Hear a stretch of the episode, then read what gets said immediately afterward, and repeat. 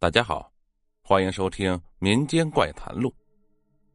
康熙三年，郾城县北边有一座荒山，此山林深树茂，经常有狼群出没。早些年的时候，这群野狼经常下山抢家禽吃，伤人无数。之前因为狼群的不断骚扰，山下的村民苦不堪言。顺治时期的知县曾经花重金请猎人来围剿狼群。据说当年的猎户连狼崽子都没有放过。为了彻底除去狼患，当时的知县还下令放火烧山，烧死的狼尸被抬到了山下，一字排开，竟排了十多米。也正是从那以后，村民们都以为荒山上的狼都被杀死了。谁知。才过了十几年而已，这荒山上又有了狼。不仅有了狼，这群狼还在元宵节晚上下了山，咬死了数十人，其中最多的就是襁褓里的婴儿和老人。因为是元宵节，大多数的壮年都去看灯了，只留下走不动的老弱病残和襁褓婴儿。遇上狼群突袭。这群人自然是躲不过的。荒山上的狼群下山后，一路从城北扑杀到城南，人畜死伤无数。此事立马惊动了燕城知县刁士炳。正宴请宾客吃酒的刁士炳，原本还有些醉意，被这消息吓得立马醒酒，顾不上辞客，便摇摇晃晃的朝着大门走去，一路急奔向县衙。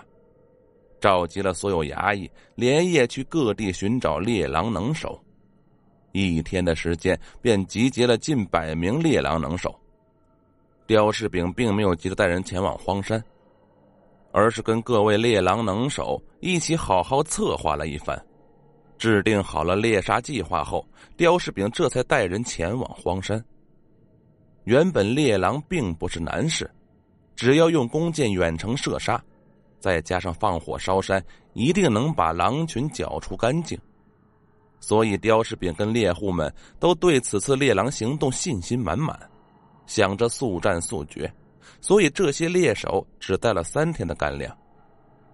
可是，让衙役奇怪的是，他们一路上山竟没有发现一只狼。来回找了十多次，都没有见到狼，但是老猎手却很开心呢。因为根据他们的经验，这群狼一定是因为天冷，所以躲在狼窝里不出来。一群狼都不见，说明这些狼肯定待在洞穴里面。那么，他们只要找洞穴就好了。若是找到洞穴，放一把火，必然能一锅端呢。老猎手将想法告知了刁士炳，刁士炳一听也很兴奋，立马下令让衙役去找柴火。猎手们则是去找狼洞，几个经验丰富的猎手很快就找到了几处有狼出没的山洞。刁士炳就派人将洞口放满柴火，猎手们则是将弓箭准备好，一声令下，浓烟滚滚，不多时就从洞里窜出几匹狼，都被猎户们一一猎杀。刁士炳带着人连续端了七八个洞口，射杀了十几匹狼。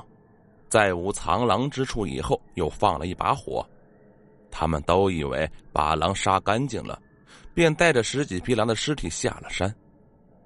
刁世炳当晚在县衙办了庆功宴，犒赏猎户们的辛劳。正当他们喝得醉醺醺的时候，突然冲进来二十多匹狼，直扑向猎户们。有些猎户常年猎杀，警醒感很强。即便醉醺醺的，还是感受到了，在狼群没进门的时候便感觉到了，立马弯弓搭箭，对准了门口。